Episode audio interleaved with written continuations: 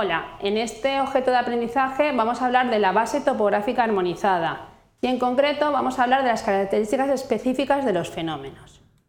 Vamos a ver que un fenómeno eh, en su ficha del catálogo de fenómenos va a tener una definición, una geometría, vamos a ver los atributos que tiene que contar cada uno de los elementos, hablaremos también de lo que es el fenómeno hijo y el fenómeno padre, veremos cómo se clasifican y métodos de obtención de la cartografía una selección, si existe en el caso, alguna nota aclaratoria para la ficha, luego qué controles de calidad tendría que pasar el elemento y por último si existe una rotulación y especificación.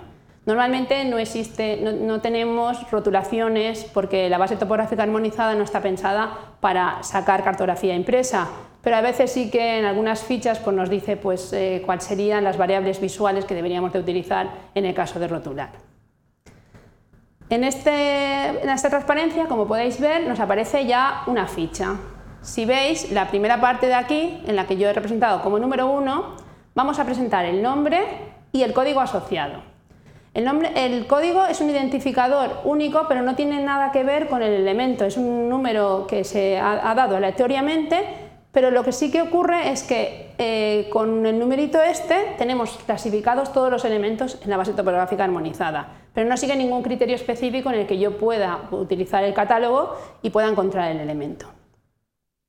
Lo siguiente que nos dice es el nivel jerárquico del elemento. Lo veis aquí en número 2 y nos dice si es fenómeno padre o fenómeno hijo, que después lo comentaremos. El L1 en este caso sería fenómeno padre, es decir, que este es el elemento fundamental del catálogo de fenómenos de, este tipo. Lo siguiente que nos dice en la, cabecera de la ficha es la descripción, es decir, necesitamos saber el, ente del mundo real, cómo se clasifica y cómo se define en el mundo de la BTA. Entonces nos dice, por ejemplo, aquí construcción interpuesta transversalmente en un punto de una corriente de agua, es decir, tiene que explicar para que todos los institutos cartográficos y todas las comunidades sepan perfectamente cómo está definido este elemento en la BTA. Y por último nos dice los tipos de geometría que se pueden utilizar. En este caso nos está diciendo que tiene que ser de tipo lineal y o poligonal. ¿vale? Saber que la BTA siempre es de tipo lineal en todos los elementos y cuando son polígonos obligatoriamente son lineales y opcionalmente pueden ser poligonales. En cuanto a las características específicas, aquí vemos los atributos y tenemos dos tipos de atributos. Atributos calificadores, que los veis en naranja, y tienen un dominio fijo, es decir, que cuando hiciéramos nuestro modelo de datos tendríamos que poner dominios en los que sabéis que son tres letras mayúsculas los que tienen que tener el dominio, y atributos complementarios, donde el, dominio es variable, es decir, atributos donde se escribe directamente pues, un texto, una cota, un nombre, en el ejemplo veis que la componente 1D, la 2D y este elemento que especifica qué clase de obra tenemos, pues estos serían en principio calificadores junto al idioma y después tendríamos la cota y el nombre en el que nosotros escribiríamos exactamente el valor de esos elementos. ¿Qué es un fenómeno hijo? ¿Qué es un fenómeno padre? En nuestra base topográfica armonizada vamos a trabajar con especialización y con herencia.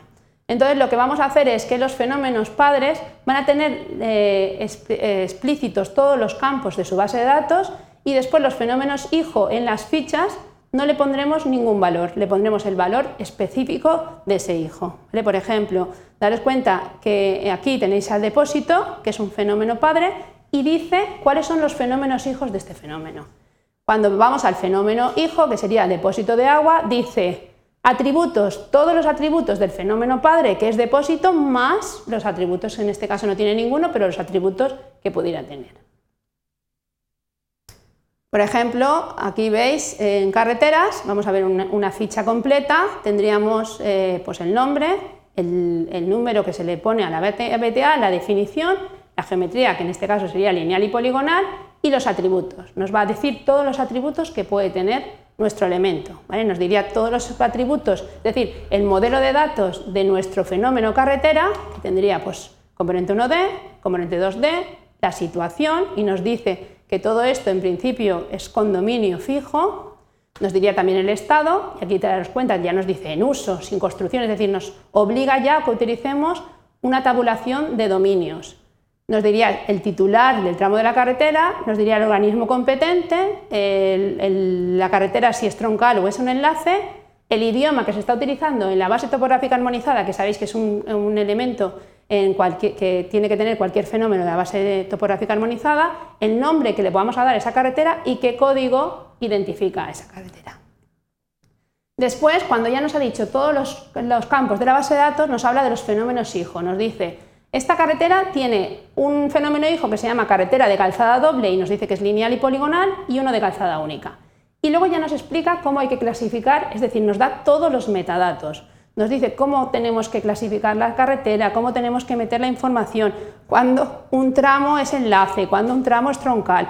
Es decir, nos va dando toda la obtención de la carretera. ¿vale? Aquí tenéis pues, todo el texto que acompañaría a nuestra ficha y por último ya nos pone unos gráficos donde nos dice por dónde se tiene que tomar la cartografía. Como veis aquí nos está dando el, ente en el mundo real y luego nos está diciendo dónde tenemos que eh, coger los datos para pasarlos a nuestra BTA.